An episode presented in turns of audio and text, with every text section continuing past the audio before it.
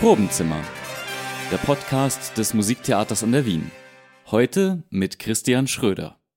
Vor genau 200 Jahren versetzte sie Wien in einen Rossini-Taumel, La Gazza Ladra.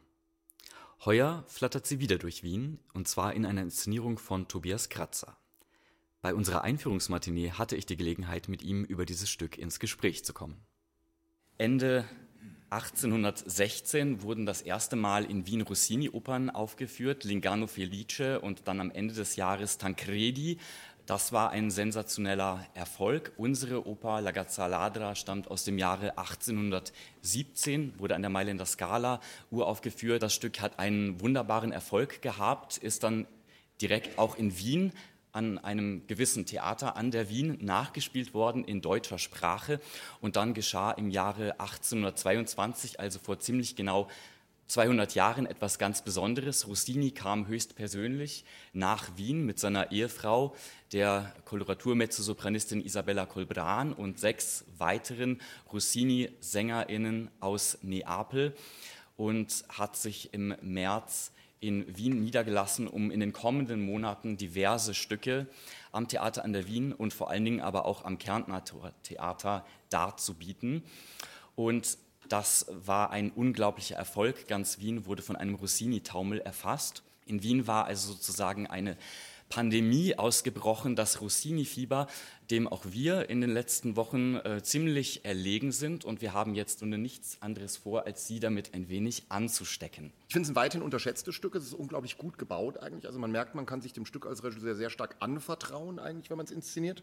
Ähm, die Frage für mich war eher, warum ist dieses Stück so unbekannt, interessanterweise. Also, weil es hat eigentlich, ich finde, musikalisch ist es ungeheuer reichhaltig, also auch so wie die einzelnen Nummern da drin disponiert sind, auch wie sozusagen jede Figur ähm, charakterisiert ist. Das ist für Rossini erstaunlich psychologisch, würde ich sagen. Also ein Komponist, der sehr oft gar nicht so psychologisch ähm, äh, komponiert. Also selbst in diesem Stück würde ich sagen, es ist eher fast eine soziologische Analyse der Gesellschaft, als dass es eine rein psychologische ist. Aber trotzdem sind es ungeheuer starke Figuren und es hat eben eine, eine Semiserie, also eine Mischform, eine halb ernste Oper. Das versuche ich auch sehr ernst zu nehmen, no pun intended.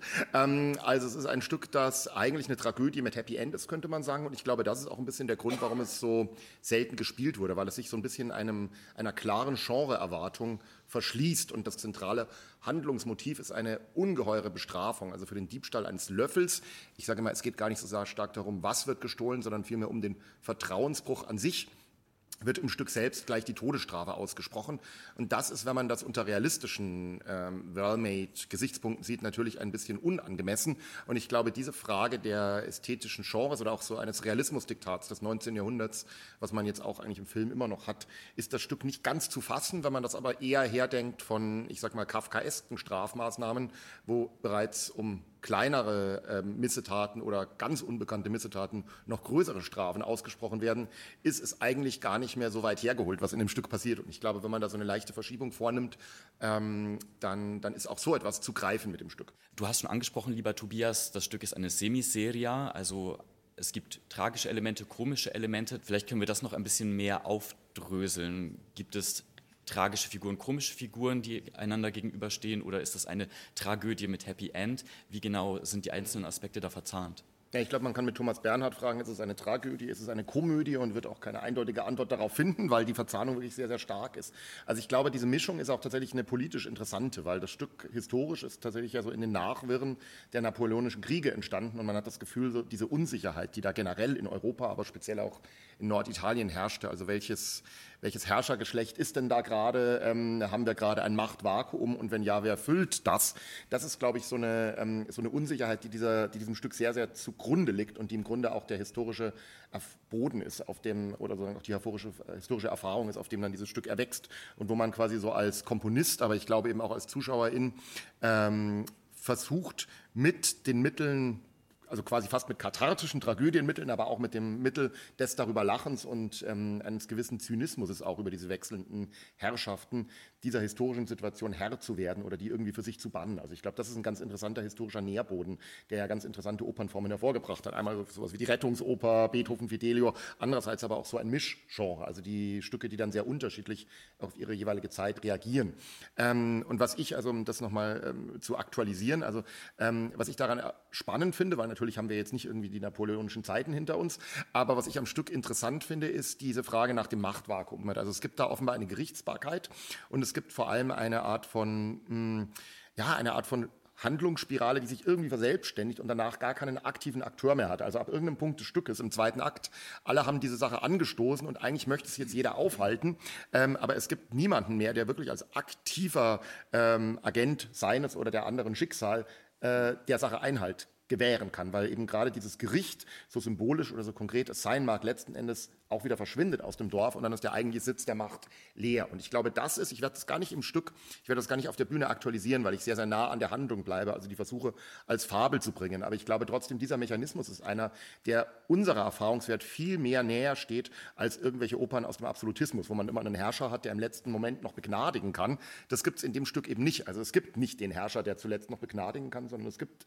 einen Sitz der Macht, der leer ist und an den niemand mehr rankommt, gerade weil er sich so auflöst. Und ich glaube, das ist eine Erfahrung, die man beispielsweise mit Aktiengesellschaften hat, wo man dann auch sagt, es gibt nicht mehr den einen Familienbetrieb, wo dann jemand sagen könnte, ich setze mich für die, für die Rechte der, ähm, der Arbeiter hier ein oder ich bin irgendwie besonders despotisch und kann gestürzt werden, sondern irgendwie verteilt sich die Verantwortung auf Millionen von Aktionären. Und so recht will es keiner gewusst sein und jeder kann seine Hand in Unschuld waschen und trotzdem malt die Maschine, wenn man das so sagen wir, des Kapitalismus fort. Oder Klimawandel ist ein anderes Beispiel. Also auch da weiß jeder Mensch der Welt äh, mit klarem Kopf, eigentlich müsste man was tun und müsste dem Einhalt gebieten, aber letzten Endes ist die Maschine am Laufen und es gibt keinen, es gibt in diesem Netzwerk, auf das sich die Verantwortung verteilt, niemanden mehr, der zugreifen kann. So. Und das ist das, was ich an diesem Stück interessant finde, dass es das in einem sehr, sehr kleinen Rahmen, also wirklich in einer, in einer dörflichen Fabel, ähm, die wir ja auch wirklich hier in so einem Dorf spielen, ähm, zeigt, aber die man sich mit ein bisschen eigenem interpretatorischen Blick sehr, sehr klar hochrechnen kann. Und das finde ich eben spannend daran. Viele Stücke aus dem beginnenden 19. oder auch dem späten 18. vor allem Jahrhundert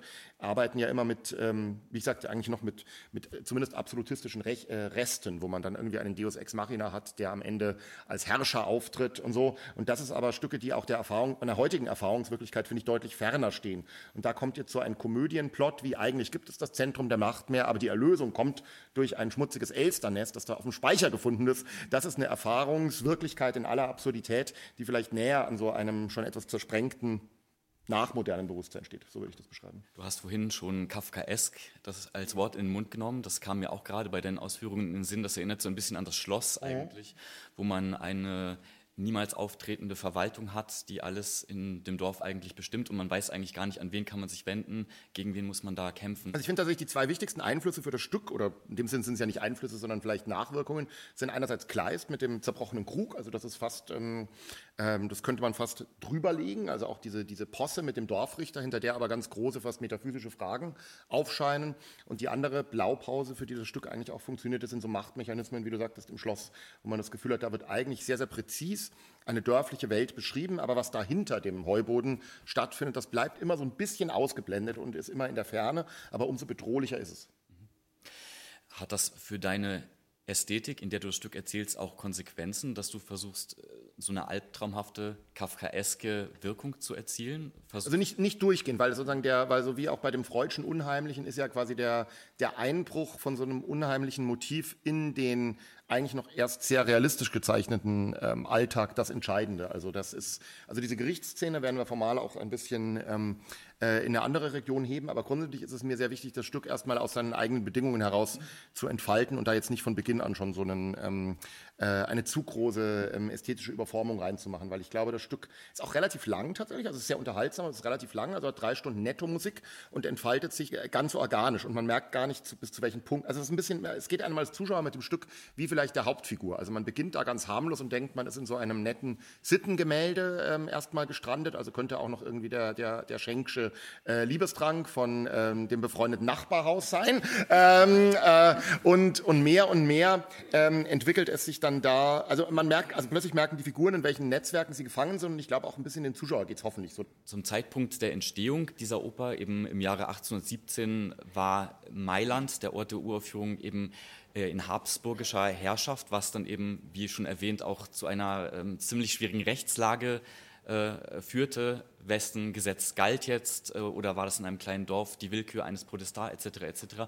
Als kleine Anekdote nur nachgetragen, das hatte auch Folgen für die italienischen Theater, denn die Habsburger haben der Mailänder Scala das Glücksspiel verboten und die Mailänder Scala hatte nun zur Aufgabe, die äh, die Einnahmen einzig und allein durch Opernaufführungen zu generieren äh, und nicht mehr durch Glücksspiel, was äh, die Direktion für, vor ziemlich große Probleme offensichtlich stellte. Und das führte wiederum dazu, dass man die kostspieligen äh, tragischen Opern ähm, mehr oder weniger immer weiter reduzierte, um aufwendige Bühnenbilder zu äh, sparen. Und das führte dann letztendlich auch zu einem großen Aufstieg der Opera Buffa und der Opera Semiseria. Du hast schon anklingen lassen, dass es sich in deiner Inszenierung nicht um eine historische Angelegenheit handelt. Wo verortest du das Stück denn eigentlich? Also ich versuche es tatsächlich in, eine, in ein mehr oder weniger heutiges Setting, aber auch in, einem, in einer ländlichen Region, die offenbar sowas wie einen Bürgerkrieg hinter sich hatte. Ähm, aber wie gesagt, es geht mir im Stück tatsächlich darum, es tatsächlich als eine ganz konkrete Parabel aus dem in diesem Fall jetzt zufällig ruralen Raum, aber das ist nicht etwas, was sich, glaube ich, auf äh, die Gesetzmäßigkeiten dieses Stückes sind, glaube ich, nichts, was sich allein auf ein ländliches Setting reduzieren lässt. Aber ich versuche das möglichst, wie gesagt, sehr am Stück entlang zu erzählen, aber trotzdem heutig, sodass man psychologisch zu den Figuren einen, einen guten Zugang findet. Das finde ich das Entscheidende daran. Mhm. Und was man natürlich schon erfahren hat, ist, dass die Elster tatsächlich ein, eine entscheidende, auch visuelle Rolle in deiner Inszenierung spielen wird. Ich habe im Vorfeld auch gesagt, wie viele Stücke gibt es schon, die Tiere im Namen haben. Also lustigerweise, das äh, Musiktheater Navin eröffnet gleich mit Zweien, das schlaue Füchslein. Ähm, hier, man fällt noch für Experten, denen fällt vielleicht noch das Mozartsche Opernfragment Die Gans von Kairo ein. Ähm, dann gibt es noch Walter Braunfels Die Vögel. Ähm, aber damit endet es dann auch schon fast ein bisschen. Ähm, und ich finde, die, ich versuche immer so, was ist die spezielle Erfahrungswirklichkeit eines Stückes und die auch möglichst, möglichst klar zu betonen. Und hier war es mir schon auch wichtig, dass diese Elster äh, ein konkretes äh, auch ein konkreter Handlungsträger wird, kann man sagen. Und ich fand eben interessanter als die Elster als Objekt, fand ich, ähm, äh, fand ich die Frage, wie sieht die Elster die Welt? Also das heißt, wir werden die Welt auch immer wieder, nicht durchgehend, aber immer wieder, Sie haben sie aus der Ouvertüre gesehen, durch die Augen der Elster sehen. Äh, und das Entscheidende daran, und da finde ich, berührt sich die Elster fast mit dem Komponisten Rossini. Das Interessante ist, die Elster guckt auf die Welt ohne moralisches Interesse. Also ich würde sagen, die Elster ist weder besonders moralisch, noch ist sie besonders amoralisch. Sie ist einfach unmoralisch in einem neutralen Sinne, indem sie gar nichts bewertet, was sie sieht, sondern sie guckt immer dahin, wo es blitzt und glitzert und was da zufällig ins Bild läuft, sieht sie auch. Ähm, und, und das finde ich ist fast ein bisschen, also hätte Rossini ein Wappentier, ich glaube, es wäre diese Elster, weil der Komponist, glaube ich, ähnlich funktioniert. Also es ist kein Komponist, der jetzt wie Verdi oder so versucht, wirklich in die Seelen der Menschen tief hineinzublicken, sondern er guckt ein bisschen auf die Oberfläche, er guckt auf die Mechanismen, er interessiert sich auch für alles, was glitzt und blitzert, entdeckt aber an dieser funkelnden Oberfläche oftmals, so wie Oscar Wilde, eine tiefere Wahrheit als Komponisten, die vielleicht eine größere Tiefe vorgeben, aber dadurch auch manchmal im Klischee landen. Und deswegen finde ich so den Blick der Elster auf die Welt sehr analog ähm, des Blicks Rossini äh, oder auch des rossinischen Komponierens. Also ich finde es fast ein Schlüsselstück zum gesamten Övre Rossins, könnte man sagen. Die diebische Elster nistet sich ab dem 16. November bei uns ein. Lassen Sie sich von ihr nicht die letzten Tickets stibitzen. Danach wechseln wir von der Fauna zur Flora. Unser nächster Podcast ist L'Arbore di Diana, dem Baum der Diana, gewidmet. Dann begrüßt sie mein Kollege Kai Wessler.